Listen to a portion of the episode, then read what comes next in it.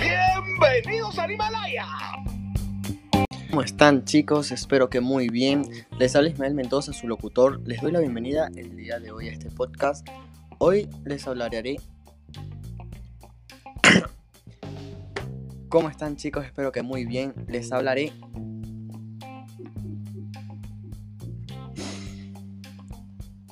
¿Cómo están chicos? Espero que muy bien. Les habla Ismael Mendoza, su locutor. Les doy la bienvenida el día de hoy a este podcast Hoy les hablaré sobre una investigación que realicé hace unos pocos días para saber un poco más de este tema que nos involucra y ayuda a todos en cualquier momento o circunstancia. Hoy hablaremos sobre los tipos de relaciones humanas y su importancia en el accionar de las organizaciones. Pero primero, tenemos que saber qué son las relaciones humanas. Se conoce como la serie de normas y reglas que se establecen para que la persona tenga un correcto desenvolvimiento en la sociedad. En pocas palabras, chicos, las relaciones humanas son ese vínculo físico o emocional que se generan entre dos o más personas a través de formas de comunicación. Así que con buenas relaciones humanas, cualquier persona pudiese trabajar eficazmente en diversos grupos. Ok, ya que terminando de decir esto, pues ahora hablemos de los tipos de relaciones que existen. Los tipos de relaciones humanas. Podemos encontrar las más importantes y las primordiales que usamos sin darnos cuenta, como son las relaciones primarias y las relaciones secundarias. Las relaciones primarias son estas relaciones que surgen por distintas por decisión propia, perdón, por cualquier motivo. Por ejemplo, es para crear un vínculo o lazo que los unirá de forma directa. Dentro de esta relación podemos encontrar adheridas las relaciones familiares, las relaciones de amistad, relaciones íntimas, relaciones amorosas y las relaciones de pareja. Mientras tanto que las secundarias son un poco más abiertas.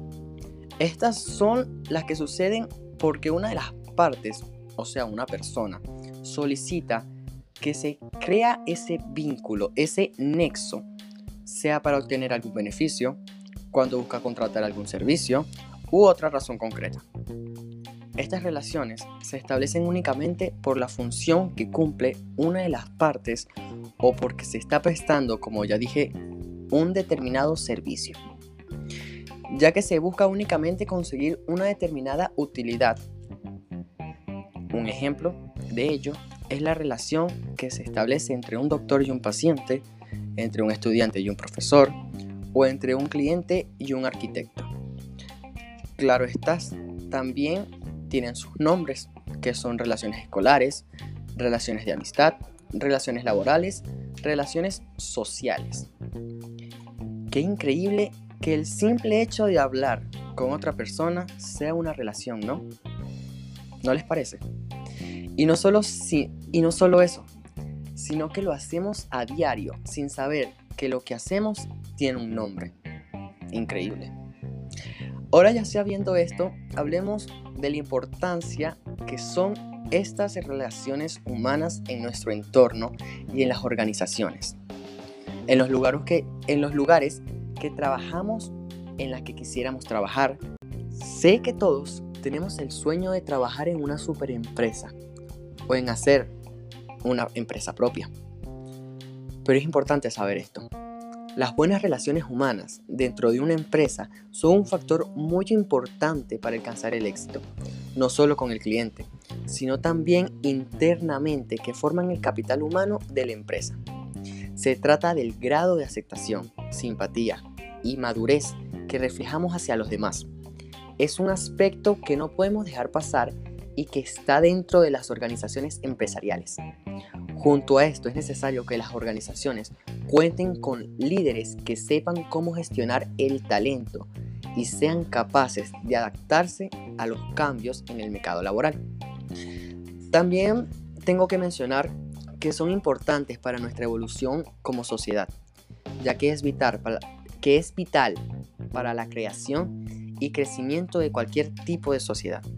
El hombre, para poder sobrevivir, necesita a otras personas. Aunque siempre creamos que lo podemos hacer solos, siempre tendremos a alguien en quien nos podamos apoyar y ayudar, por lo que es imposible vivir sin relaciones humanas. El objetivo de las relaciones humanas es sencillamente la armonización y empatía para comunicar efectivamente lo que necesitamos y así ayudarnos mutuamente. Qué impresionante el tema de hoy. Nos ayuda a pensar muchas cosas. Y los dejo a ustedes su reflexión.